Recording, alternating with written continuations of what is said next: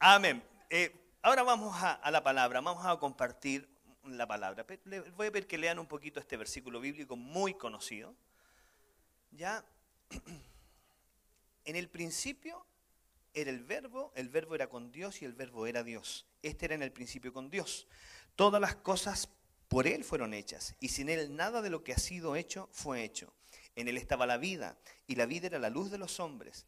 La luz ante las tinieblas resplandece y las tinieblas no prevalecieron contra ella. Este es un versículo muy conocido. Y bueno, un poco lo que estaba compartiendo Alejandro la semana pasada, hoy día voy a buscar continuarlo, pero en, en una forma particular.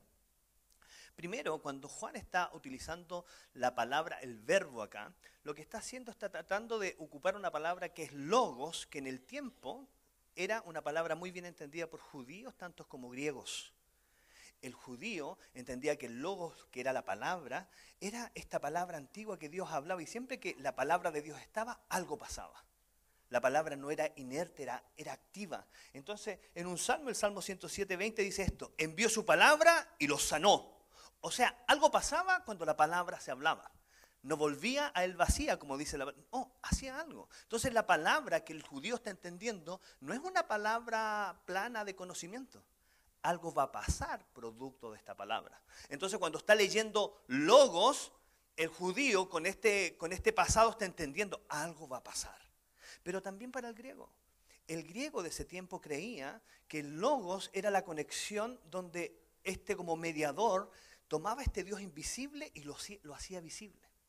Ese logos era esa palabra que llegaba y materializaba lo que este Dios invisible hacía, cualquiera que fuese el Dios. Entonces para ellos al escuchar logos también tenía que ver con esto que es vida, con esto que es activo, con esto que Él va a pasar. El griego escuchaba en ese tiempo la palabra y entendía que era el mediador entre Dios y Él. Entonces cuando Juan está hablando de la palabra, no está hablando de mero conocimiento. No está hablando de una palabra plana que usted se memoriza, no. Algo tenía que pasar con esa palabra en nosotros. Entonces ves aquí el verbo. Cuando nosotros entendemos el verbo, y esto se lo pregunté a Alejandro Ruz, profesor, ¿cierto? Acerca del verbo, lo que produce en la oración o en la frase el verbo. Y realmente el verbo viene a activar algo. Iluminó densas tinieblas, perdonó nuestros pecados, calmó la tempestad, alimentó miles de hambrientos, sanó multitudes de enfermos, expulsó demonios, murió por nuestra culpa, cargó nuestra cruz, resucitó de los muertos. Ahí ve que ese verbo activo. Sácale el verbo. Ya, le sacamos todos los verbos. Y ahí quedamos. Miles de hambrientos, densas tinieblas, la tempestad, multitud de enfermos, demonios, nuestras dolencias, nuestra culpa, nuestros pecados, nuestra cruz, muertos, pero sin ninguna corrección, sin, sin algo que pueda pasar en medio de esto. Y esto es lo que en un momento le, pasa, le pasó a la iglesia. Perdió de entender esta palabra viva, activa, y pasó a ser simplemente mero conocimiento. Es más, muchos memorizamos la palabra, pero no significa que esté en nuestra memoria, que está activa, sino hasta que la hacemos. De lo contrario, es simplemente un buen argumento que, albergamos en nuestro corazón. Ahora, piensa un poco en Jesús, quien hizo todas estas cosas y muchas más, que fue activo, que fue este verbo que no vino a escribir libros, que vino a hacer. ¿Se acuerda cómo se refiere Lucas de él? Todo lo que Jesús empezó a hacer y enseñar. Como pone, esta palabra se hace activa, esta palabra se hizo carne, este verbo empezó a actuar, lo que se decía antes, Él lo empezó a hacer. Entonces, Él no viene de ahí, de ahí solo, no, no es que Jesús haya hecho las cosas por su cuenta, es más, la palabra dice esto. Nada lo hago por mi propia cuenta, sino lo que veo al Padre hacer. Y ahí se genera otro tema que tiene que ver con la enseñanza, que es esta enseñanza vicaria que el hijo ve al padre y hace lo que ve a su padre hacer. ¿Y qué hace el padre aquí? Esto. Porque de tal manera amó. Y porque amó, él dio. Y este hijo nos está diciendo, todo lo que yo veo al padre hacer, eso hago. él está haciendo una imitación de lo que ve a su padre hacer y así está aprendiendo. Nosotros que somos padres, entendemos lo que es dar ejemplo a nuestro hijo, ¿cierto? ¿Le ha dado alguna vez un mal ejemplo a su hijo? Yo sí. Y los chiquititos lo hacen al tiro. Entonces he reaccionado en una, mala forma y en un momento mi hija empieza a retar a sus muñecas de la misma forma. Y yo quiero decir, ups. Claro, porque somos nosotros los padres los, responsables de enseñar a nuestros hijos. Somos nosotros los padres los, responsables de modelar para que ellos en esta forma vicaria vayan viendo y haciendo. No podemos encargarle eso al colegio y culpabilizar al profesor. Usted no se lo puede encargar al pastor. No. Nosotros como padres tenemos que ser capaces de modelar esto y nuestros hijos hacer lo que ven a sus padres hacer. Y aquí lo vemos en Jesús. Lo vemos como Él mira en el Padre y Él empieza a hacer. Y empieza a mostrar y a modelar esto. Mire esta parte de Marcos. Los que han leído los evangelios, ustedes saben que Marcos para, bueno, para los entendidos el primero y de Marcos se, se, colgó Mateo y de Marcos se colgó Lucas, ¿cierto? Para tomar cierta información y más. Y Juan está un poquito díscolo de esto y por eso son evangelios sinópticos, ¿cierto? Esos tres, ¿cierto? Pero estamos como la raíz o la fuente de información Marcos. Y si lee Marcos, Marcos siempre anda apurado, es como que el evangelio pasó en tres días. Y al siguiente día hizo esto. Y, de pronto pasó esto. Y como que es súper activo. Se supone que Marcos está escuchando la historia de Pedro. Pedro está relatando la historia de lo que pasó con Jesús. Entonces este Marcos está llegando y siguiendo la historia y es pura acción. ¿Usted ha leído el Evangelio? ¿Cómo pasa y pasa y pasa y pasa? Y se está moviendo este verbo, este activo, ¿cierto? Esta palabra que hoy día se encarnó y está haciendo y haciendo. Y aquí pasa algo en Marcos 1, 9, 11. Dice así. Aconteció en aquellos días que Jesús vino de Nazaret de Galilea y fue bautizado por Juan en el Jordán.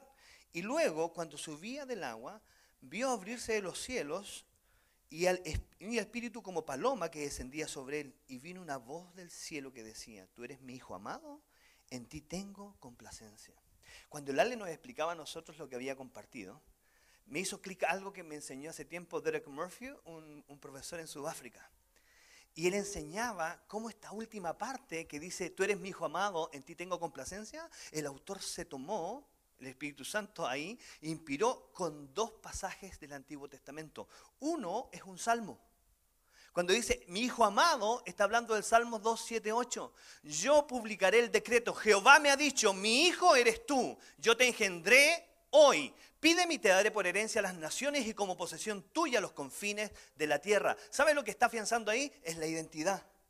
Y el padre está tomando al hijo y está diciendo, mi hijo, este es mi hijo amado. Sí, él lo tenía bien claro, su identidad estaba ahí. No había hecho nada, era hijo. Y era su hijo amado y le podía pedir cualquier cosa aún antes de cumplir los desafíos, porque era el hijo. Tenía derechos de hijo. Y ahí está la identidad, pero luego viene la otra parte. Y tiene que ver con Isaías. He aquí mi siervo, yo le sostendré, mi escogido, en quien mi alma tiene contentamiento, he puesto sobre él mi espíritu. Él traerá justicia a las naciones. Después el 7 dice, para que abra los ojos de los ciegos, para que saque de la cárcel a los presos y de casas de prisión a los que moran en tinieblas. Ahí está el propósito. Este es mi hijo amado, identidad, y esto va a ser, este es su propósito. No es que deja, este es mi hijo amado, y ahí le adoran, y Jesús se secó, se, se quedó y se hizo un montículo para que todos se acerquen a adorarle. Este hijo tiene un propósito, este hijo tiene una dirección, este hijo va hacia un lugar. Y esto es lo que está reconociendo Dios en ese bautismo. Nosotros por años hemos recibido una sanidad increíble en el tema de la identidad, ¿sí o no? Levanten la mano, todos los que han sido sanados aquí en el tema de la identidad. Levanten la mano. Y mírense, por favor. Miren, miren alrededor las manitos levantadas. Esto es bueno. Vamos a hacer un research. Ya, baje. Uno de los temas que Dios, donde Dios usa mucho a Roger y lo usa desde que lo conozco, es identidad. Y nosotros, los que nuestra identidad estaba dañada, por quizás algunos padres que nos trataron mal, nos subieron a acogernos y, y creíamos que nuestra identidad era lo que hacíamos, ha sido sanada. ¿Cierto? ¿Amén? ¿Usted dice amén? ¿Los que levantaron la mano dicen amén? No, sí, eso lo vivimos. Pero ahora, ¿eso para qué? Para ir afuera y decir, ah, estoy sanito, estoy sanito. O esto tiene un propósito. Hay un propósito detrás de esto. Miren, y ahora vamos a hacer la otra prueba. Levanten la mano los que entienden cuál es el propósito de Dios para su vida. Levanten la mano. Menos de los que la levantaron acerca de la identidad. ¿Pero por qué? Porque muchas veces escuchamos una parte del mensaje y olvidamos escuchar el otro. Muchas veces escuchamos al papá venir a sanarnos, decir quiénes somos, pero no escucharlo para qué estamos hechos o para qué fuimos sanados. Sabemos de qué fuimos salvados, pero no para qué fuimos salvados. Entonces el asunto es que hoy es tiempo que nosotros, los que tenemos esta identidad lista, caminemos en pos de un propósito. Miren, cuando vino Alexander, Center y estuve en la conferencia, fue increíble, y me tocó en, en tiempos de que tomaba su break, algunas personas hacían preguntas y me tocaba traducirle algunas cosas. Y claro, las respuestas eran tan buenas que a veces me quedaba así como, y se me olvidaba traducir para el otro lado porque quedaba... Y una de estas fue así, un pastor le estaba predicando, preguntando acerca de las señales. Y le decía, no, sí, acerca de las señales del reino y lo necesario que hacer las señales del reino y todo el tema del reino. Y Alexander dice, sí, y estoy 100% de acuerdo con esto. Ahora, el tema es saber para qué la señal. Dice, porque tú no andas por una carretera y ves una señal y te queda alrededor de la señal aquí como... La señal está puesta para dirigirte a un lugar. El propósito no es que llegue a la señal, es a dónde te lleva la señal. Entonces, el reino, la señal necesaria, sí, pero cuando nos dirige, ¿dónde? A Cristo al propósito que él cumplió, a cumplir el propósito que el Padre tenía con él. No rendir culto a la señal, buscar la señal y, hacer estas señales, porque la palabra nos llama a hacer esto, pero cómo llegamos y nos enfocamos en nuestros propósitos, dónde nos lleva esta señal. ¿Entienden? Entonces, aquí es donde nosotros necesitamos parar nuestra orejita y saber, a ver, a ver, ya, la identidad, estamos bien, gracias Señor, y perdón, si hay personas que aún necesitan temas de identidad, tendrás todo el tiempo para conversar, para recibir tu oración, amén. Pero los que hemos sido sanados de nuestra identidad, ¿dónde está el propósito? ¿Dónde vamos con esto? Una de las cosas que se puede volver una confusión es creer que tu propósito es pararte detrás de este púlpito y predicar un mensaje el domingo. Y si sacas la estadística, somos cinco pastores y hay pocos domingos, y somos como hartos miembros. Entonces saca la estadística, capaz que prediques tu mensaje, prediques tu mensaje como lo hacían los sacerdotes antiguos, después de 70 años te tocó ministrar en el templo. Tu propósito va más allá que este púlpito. Tu propósito está contigo, camina contigo. Tu propósito muchas veces está delante de tus ojos y no lo ves porque tienes un paradigma ahí acerca de lo que es el propósito de Dios para la vida tuya. Y muchas veces esto se está pasando por delante de tus ojos y no nos damos cuenta. Entonces, bueno, aquí hay harta cosa que cortar, pero vamos a ir al enfoque porque vamos, después les voy a explicar qué. El verbo vino para activar lo que había sido desactivado en nosotros. El verbo vino a ponerse en nuestra oración, en nuestra frase, para activarnos en algo. En un momento estábamos con las esperanzas bajas y llegó Él a hacer algo. Renovarnos, levantarnos. Hay un propósito ahí. Él ya lo hizo, pero ¿cuál sería el objetivo? De estar por años llorando la misma situación. Sin levantarnos. Sin pasar la página sin enfrentar. Es más, vemos Pablo. Increíble lo que le pasa. Él está con algunos, algunos teólogos problemas los ojos, otros teólogos problemas, otros problemas emocionales. Pero él está con un problema que ni siquiera está resuelto y él sigue. Y dice que oraba al Señor y dice, Señor, quítame esto y no me lo quitó. Y me dijo, bástate mi gracia. Y siguió y la cosa no quedó ahí. No quedó, no, Señor, es que si no me sanas aquí, no se puede hacer algo. Él avanzó.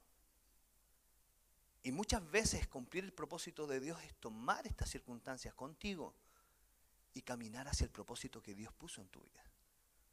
El propósito que Dios abrió para ti.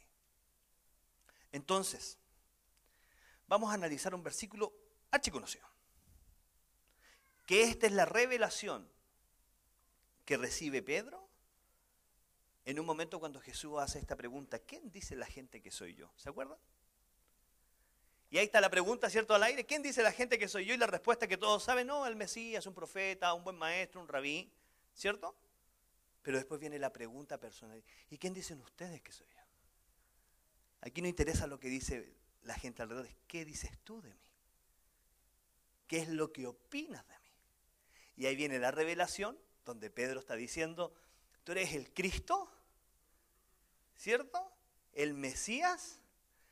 Esta revelación está viniendo a él y aquí viene la respuesta de Jesús. Entonces le respondió Jesús, bienaventurado eres Simón, hijo de Jonás, porque no te lo reveló carne ni sangre, sino mi Padre que está en los cielos.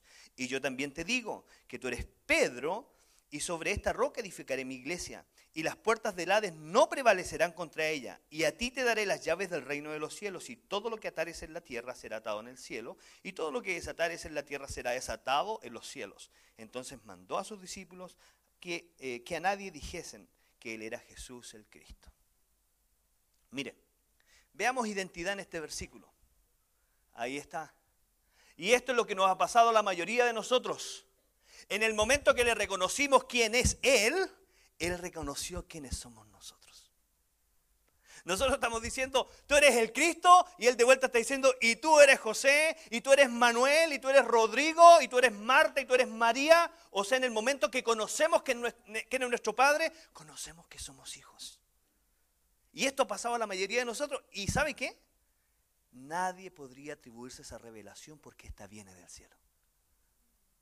Nadie podría atribuirse que no es que yo, yo, yo lo caché, yo, yo me di cuenta. No. Jesús mismo le está diciendo, Pedro, aquí esto no te lo reveló nadie sino mi Padre. Tu momento llegó de entender quién soy yo, pero en ese momento ahora entiendes quién eres tú. Y ahí viene este sermón que a todos nos hizo llorar alguna vez, a mí este sermón me hizo llorar. Cuando le dice, yo te digo, Simón, hijo de Jonás, porque no te lo revocan, ¿cierto? Le está diciendo Simón y le está cambiando el nombre. Todos sabemos esto y Archie sabido que Simón en, su sentido etimológico es inestable. ¿Cierto? Le está diciendo, bien has dicho inestable. ¿Eso le está diciendo? Bien le has dicho temperamental, bien lo has dicho, inestable. Pero yo no he puesto ningún inestable ahí, yo he puesto una piedra, a Petra, una roca. O sea, lo contrario de esto. Entonces este Simón que le decían, inestable, anda a comprar el pan. Inestable, ve los niños. El Señor viene en esta revelación le cambia su posición y le pone un nuevo nombre. ¿Significa que dejó de ser inestable Pedro? Lean los versículos que siguen. Jesús dice, apártate de mí, Satanás. ¿Algunos nos pasa esto? Sí. A veces Dios no habla clarito. Y después andamos como el diablo. Sí, porque estamos en esta tensión. En parte vemos, otras veces no, y así estamos en esta lucha. Pero ¿sabe lo que viene después de identidad? Propósito. Y sobre esta roca edificaré mi iglesia. Pedro aún no lo ha hecho. Recién está recibiendo la revelación, pero él ya está declarando lo que va a ser este Pedro. Y aquí hay una discusión, dicen, no, es que algunos creen que la base del catolicismo viene ahí. No, miren, no estoy discutiendo eso, estoy discutiendo que Pedro era el mismo que después le dicen aparte de mí Satanás, pero Dios ya está dando propósito a, a, su vida. Y ese propósito fue tal que ese hombre, cuando cayó Pentecostés, fue el primero que se paró y predicó, y los primeros convertidos vienen de ahí. Un caso concreto, se levantó y habló. Y como lo dije hace un tiempo atrás, el, sermón más fome que he escuchado en la vida, el de Pedro. Sí, y, y se convirtieron miles. El sermón fue fome. lo que ustedes ven aquí es lo que pasó allá. Está diciendo lo que ustedes están viendo aquí es lo que Joel dice que pasó allá y ese es el sermón. O sea, esto es eso. Y eso, esto. La gente se convirtió. La gente llegó, esa palabra, ese propósito estaba ahí. O sea, estaba su conversión. Él estaba conociendo que era un hijo y después de hijo, ¿para dónde iba ese hijo? ¿Entiende esto? ¿Dónde va? Después de eso, viene la autoridad. Y a ti te daré las llaves del reino de los cielos. Porque Dios no le da propósito a alguien sin respaldar con su autoridad ese propósito. Me acuerdo de esto, una historia de Roger que es muy re buena, que cuando un día peleó con alguien y tenía un problema con un vecino, parece que, parece que así es la historia. Y el papá de Roger lo manda a enfrentar, era chico, lo manda a enfrentar a su vecino. Y Roger va y va a hablarle a su vecino y mientras le está hablando ve que el vecino le hacía así nomás. Y era porque el papá de Roger estaba detrás así. Y eso hace Dios con nosotros. Nos envía, pero no nos envía como llaneros solitarios, no nos envía como, como abandonados, como rechazados, no nos envía como hijos naturales, nos envía con el respaldo del Padre, Hijo y Espíritu Santo. Y nosotros vamos y los tres están parados detrás así. Entonces cuando usted vea que un demonio se resiste, no es usted. Es a ellos. Cuando ve que la gente se sana, no es su gran poder, es ese respaldo que está ahí y que le está diciendo, yo haré esto, pero te daré las llaves del reino. Estoy poniendo mi autoridad sobre ti. ¿Cierto? Y después cómo se activa esto. Y dice, y todo lo que atares en la tierra será atado en los cielos y todo lo que desatares en la tierra será desatado en el cielo. ¿Sabe qué? A muchos les gustaría que esto fuera la inversa. Que Él atare las cosas y después nosotros entráramos a hacer algo. Que nosotros Él desatare primero y después nosotros vamos a desatar. O sea, nos gusta ir, pero ojalá que el trabajo esté hecho. Señor, yo quiero ir a hablar con alguien, pero dime que se va a convertir. No, te está haciendo ocupar tu autoridad. Este, ¿Esto cómo se activa? ¿Cómo se activa esa autoridad yendo?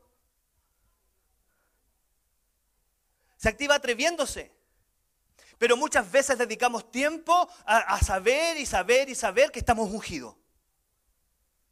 A saber y saber, a saber que Dios nos va a usar. Cuando realmente cómo se activa esto es cuando caminamos hacia allá. Dice que las señales seguirán a los que creen. Entonces no es la garantía antes. Entonces sí, la autoridad está. Te doy las llaves. ¿Y cómo abro la puerta? Anda vos.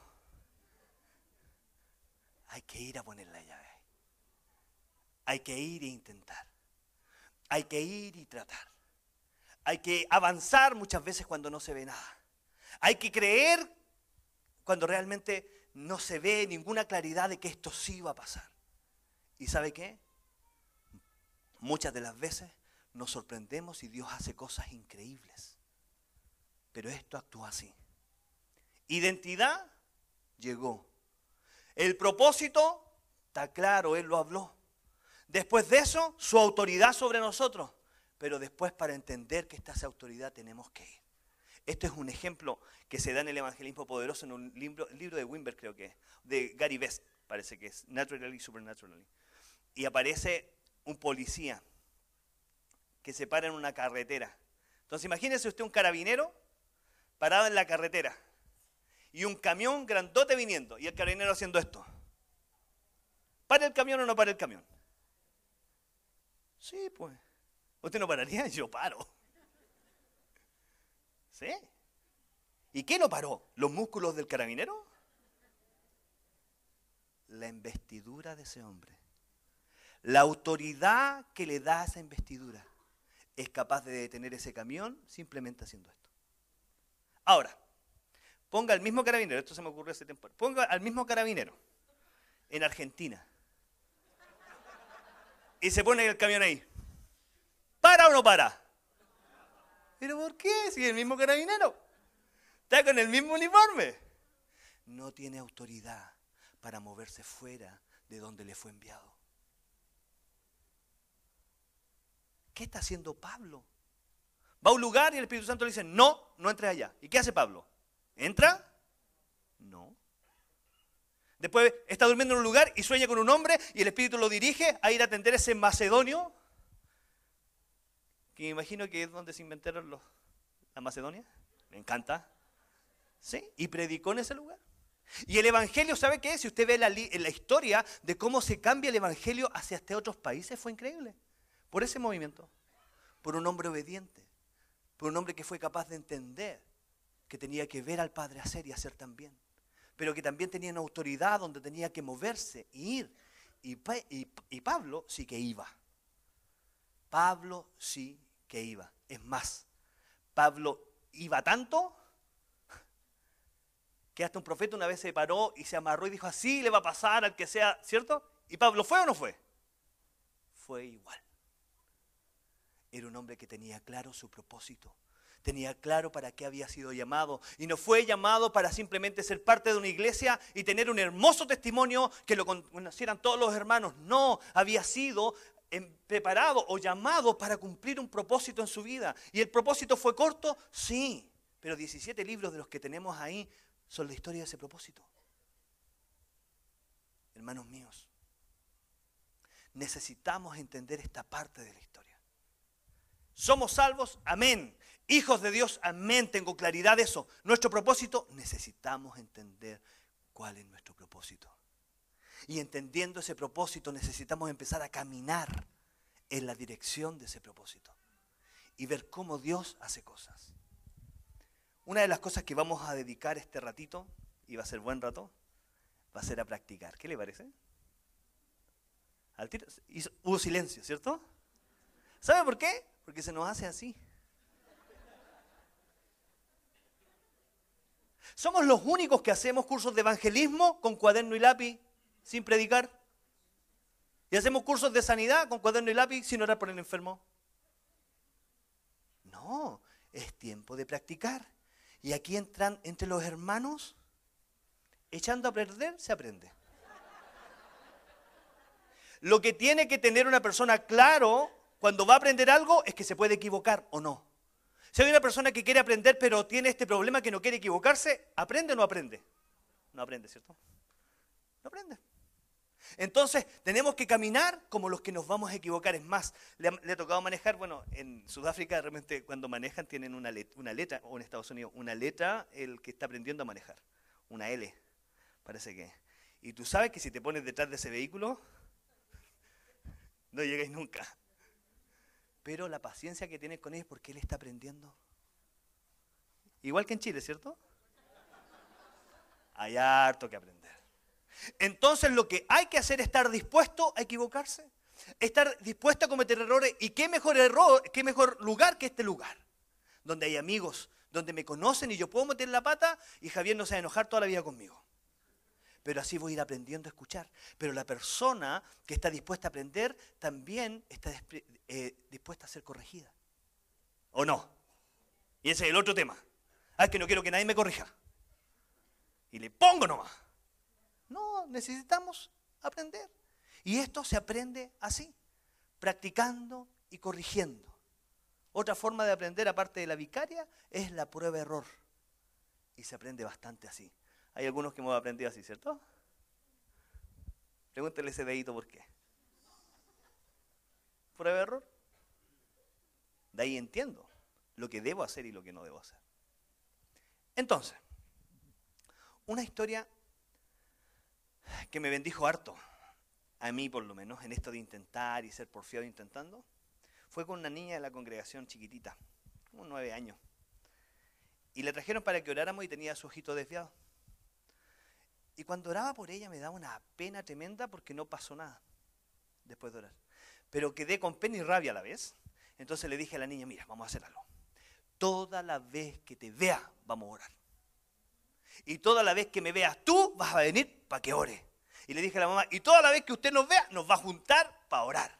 Porque prefiero llegar al cielo habiendo orado todas mis oraciones con ella y que las explicaciones me las dé mi papá que llegar y pensar, no, es que me dio tanta vergüenza que no quiero orar nunca más.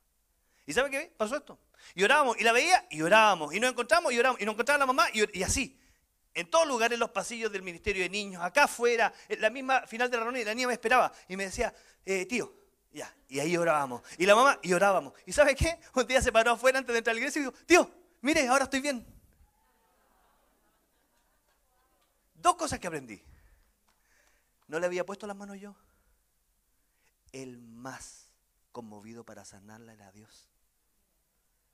Y él sí tenía su corazón para sanar a esa chiquitita. ¿Y nosotros por qué no? ¿Por vergüenza? Hermano mío, si usted se encuentra con una persona que tiene una enfermedad fatal y no se sana después de su oración, su condición no va a ser diferente a después de la oración. Pero ¿qué pasa si se sana? Pero ¿qué pasa si hay una diferencia? ¿Qué pasa si hay esperanza en ella? ¿Qué pasa si esa, esa persona por ese rato tuvo a alguien que se puso al lado de él por sanidad? ¿Practiquemos? ¿Les parece? Ya, hagamos esto. Por favor, párense todos los que tienen claro. A ver, voy a hacer esto primero. ¿Hay alguien que no conozca a Cristo que está aquí? ¿Por primera vez puede levantar su mano? ¿Hay alguien? Si no hay nadie, si todos somos cristianos, ¿está bien? Ya. Que nunca haya recibido a Cristo, perdón. ¿Alguien que nunca haya recibido a Cristo en su corazón? ¿Tú puedes ponerte en pie? ¿Puedo hacer una oración por ti? ¿Hay alguien más? Ya, las personas que tienen su, mano levantada, voy a orar nomás, voy a orar esto. Eh, simplemente les voy a decir primero este asunto. No se trata de religión, absolutamente. Esto es lo más alejado que yo he visto de la religión. Pero sí se trata de relación. De que yo quiero ver algo diferente en mi vida. Quiero, he intentado de todas las formas y realmente quiero, dice en inglés, give it a try, como intentarlo de esta otra forma. Haciendo lo mismo, va a tener el mismo resultado buscando a Cristo, tienes la oportunidad de ver algo diferente. Es más, oro por ti en esto. Porque mira, muchas veces para la gente la tosudez, la porfía es un problema. Para mí fue una bendición. Era tan porfiado, tan porfiado, que llegué a conocer a Dios así en esa porfía y ver su mano y sé que tienes muchas preguntas en tu corazón para esto. Y tienes muchos cuestionamientos también hacia qué es la religión o no. Ya, entonces el tema es porfía. Y no temas preguntarle, porque Él te va a responder todo y no te va a responder un no, porque no, como muchas veces la gente acostumbra. Él es un papá que quiere relacionarse. Chicos, si ustedes, alguno de ustedes, siente en su corazón que quiere recibir a Cristo, venga y va a ser un placer orar por usted aquí. De verdad. Venga acá y yo me voy a intentar ahora las personas del tema de identidad. ¿Sí? ¿Sí? Venga, por favor. Sí, venga, pase. Eh,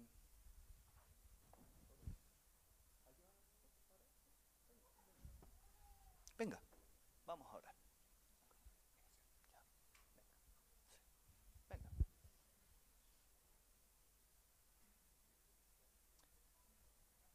Venga. Cortó así, sí.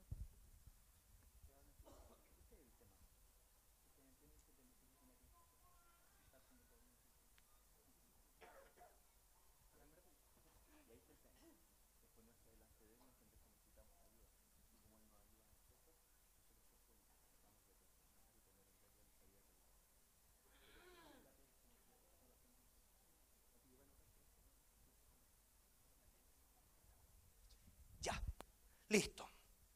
Primera parte lista. ¿Sí? ¿Sí? La revelación no la hacemos nosotros, la hace Él. Dice que Él convence y pone en el corazón. Ahora nos toca nuestra parte. Los que tienen clara su identidad, pónganse en pie. Ya, clara su identidad, listo. Nosotros necesitamos entender que esta identidad no nos fue clara simplemente para ser personas con una gran identidad sino es que ¿dónde vamos a ir? Señor, ¿qué vamos a hacer? Oremos ahora. ¿Quiere cerrar su ojo y orar esto conmigo? Es una oración súper simple. Señor, muéstrame. Mm. Wow. Muéstrame, Señor. Es más, en algunos, señores, esta oración, vuélveme a mostrar porque me perdí en el camino. ¿Qué debo hacer? Señor, perdón esto, pero siento una carga y debe ser por alguien que está en la congregación, quizás uno o más, pero como que se perdieron en el camino. Como, Si están ahí, vengan acá, vamos a orar también por ustedes. El que se perdió en el camino y se dio cuenta que tenía un propósito claro, Dios le había hablado y se perdió, venga, vamos a orar, vamos a orar por eso. Porque Dios lo hizo con la gente que se perdió en Emaús y Él lo fue a buscar y caminó con ellos, sin problema. Lo que sienten que se perdieron en el camino, venga venga. Y él no va a tener problema a partir el pan con usted nuevamente, no va a tener problema al abrirle la palabra de Dios nuevamente, no va a tener problema a contarle todo lo que dice la Biblia acerca de él, porque este es un Dios misericordioso, amoroso que tenemos nosotros. Si sentiste que te perdiste en el camino, oramos ahora. Mm. Y vamos a reconocer esto. Los que pasaron adelante por eso, pongan sus manos delante y vamos a hacer esto. Señor, perdónanos. Perdónanos por perder nuestro camino. Perdónanos porque teníamos tan claro lo que debíamos hacer, Señor, y nos pusimos a hacer otra cosa. Pero ven, Señor, instruyenos nuevamente. Parte el pan con nosotros. Muéstranos, Señor, dónde estás tú hoy día con nosotros, que no juzgándonos, que no te quedaste en la otra iglesia, que no te quedaste en el ministerio fallido, que tú estás al lado de nosotros, porque tu promesa es que estarás con nosotros hasta el fin. Y eso oramos hoy día delante de ti, Padre. Oramos delante de ti. Sí, Señor. En el nombre de Jesús. Amén. Denle un aplauso a nuestros hermanos que están acá.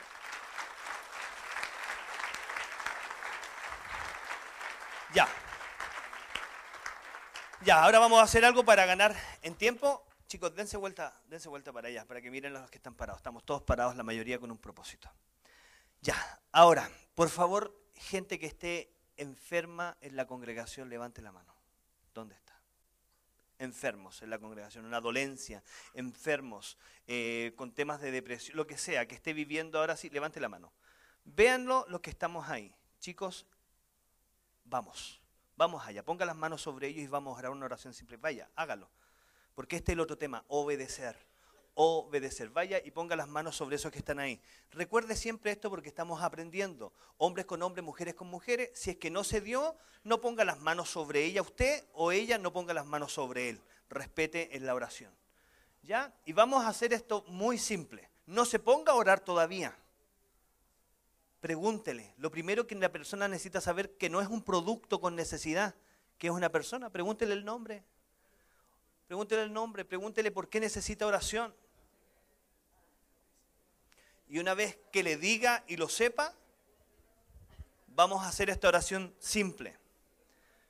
Primero, ¿hay alguien que falte, que esté enfermo, que falte alguien que ore por él? Levante la mano. ¿Hay alguien que le falte? Ya mira, acá hay una persona, por favor.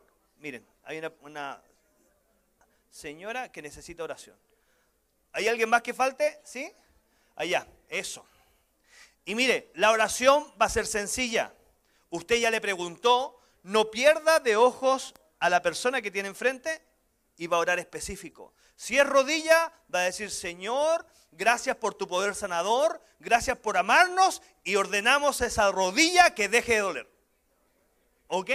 La oración más simple de acuerdo a la necesidad de la persona, hágala ahora, tómese su tiempo.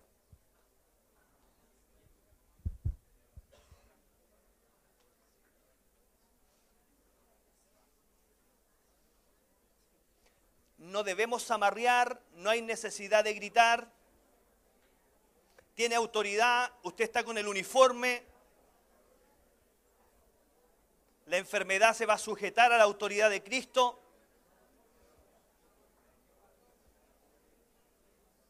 Ya, pare. Deténgase ahora, por favor, pregúntele a la persona cómo está. Pregúntele si siente el mismo dolor, si el dolor bajó, si quiere si quiere hacerlo en una forma más técnica, si tu dolor era 10, ahora ¿cuánto sientes? Ya. Esta es la pregunta. ¿Qué persona se ha sanado? Levante la mano. ¿A quién se le fue el dolor? Levante la mano si a alguien se le fue el dolor, ¿sí? ¿Alguien por ahí? ¿Alguien que se haya sentido mejor? Allá, un aplauso a los que están allá. Bendito sea Dios. ¿Quién más? Dios te bendiga acá. ¿Alguien más que se le ha ido el dolor? Si el dolor ha disminuido, siga orando. Si disminuyó a tres, ore para que sea cero, siga orando. ¿Ya? La misma oración. Señor, este dolor que era tres, Señor, declaramos que sea cero ahora en el nombre de Jesús.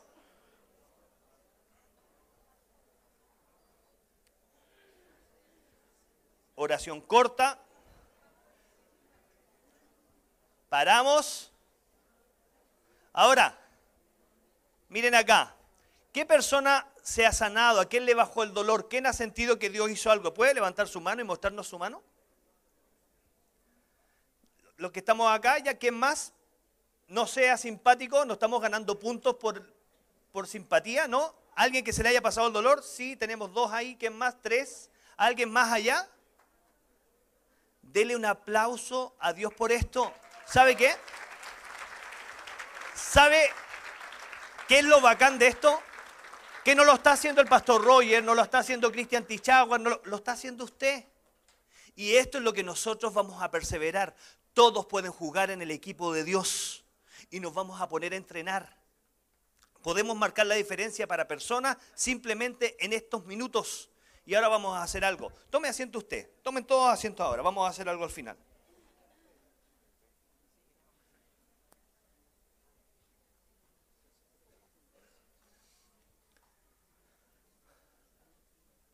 Personas. ¿Los músicos pueden pasar?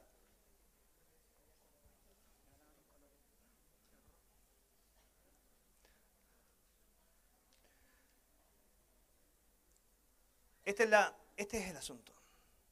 La persona que tenemos enfrente es una persona con emociones, con necesidades, igual que nosotros. Y el trato tiene que ser honroso. Y el trato para nosotros no estamos tratando como un producto, ¿cierto? O con un material de producción. No, es una persona. Y vamos a orar por la necesidad de cada una de estas personas. Porque más que la sanidad que nos importa es honrar a la persona y que esta persona sepa que Dios le ama y que así como un día dio la vida por él, este verbo viene a activar, a generar este cambio en la vida de ellos. Así que pregunta, ¿alguien sigue enfermo de los que oraron? ¿Alguien sigue con dolor? De los que oraron sigue con dolor, pasen acá, vamos a orar acá adelante por usted. Pase, pasa, pasa, pasa, vamos a orar.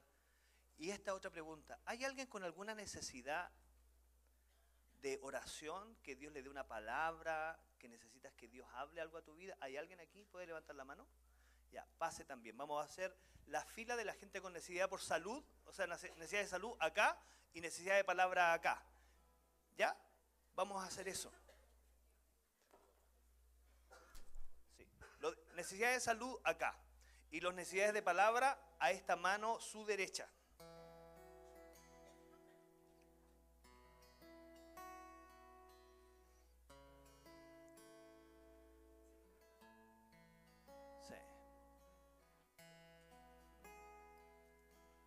Cuando veo esto me acuerdo de la palabra. Cuando dice que Jesús veía la multitud y veía la necesidad y él se quebrantó. Y Jesús dice que los sanó y los sanó por compasión, porque los amó. Y ese es el principal papel de la sanidad para tu vida y para la palabra que necesitas para tu vida. Es que Él lo va a hacer porque te ama, no porque se quiere anotar un punto contigo sino porque te ama a ti. Espíritu Santo de Dios. Sí, Señor. Le voy a pedir a pastores y líderes y otros líderes que vengan acá. Vamos a orar. Y aquí se va a generar un desorden, pero vamos a adorar a Dios en esto. Quiero esto, pedirles. Las personas que estén desafiadas a aprender de esto, vengan y vean cómo lo hacen los pastores y líderes. Y vean, observen para que usted empiece a replicar esto. Esto es como la enseñanza en forma vicaria, un modelo que te enseña. Vamos a empezar a orar y el que quiera venir a ver la oración con mucho respeto, está la presencia de Dios cayendo muy fuerte acá, muy fuerte. Así que vamos a orar, vamos a declarar palabra y ¿sabe qué? Entiendan esto, nos podemos equivocar, pero nuestra oración va con todo el corazón por ustedes y vamos a orar por la sanidad, también vamos a declarar sanidad sobre ellos. Así que acá me faltan líderes y personas para orar por la sanidad. Así que, ¿quieren venir acá también? ¿Sí? Y vamos a empezar a orar por sanidad acá. ¿Ya? Vamos, vamos, vamos, vamos. Lo que nos tiene que mover a compasión es ver la necesidad de su gente.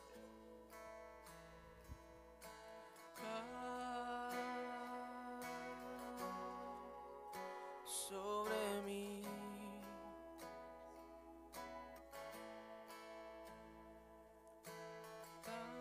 necesitamos más líderes. Y si no hay líderes, que pasen el que quiera venir y que quiera aprender de esto y vamos a, a declarar esta sanidad sobre la gente. ¿Ya?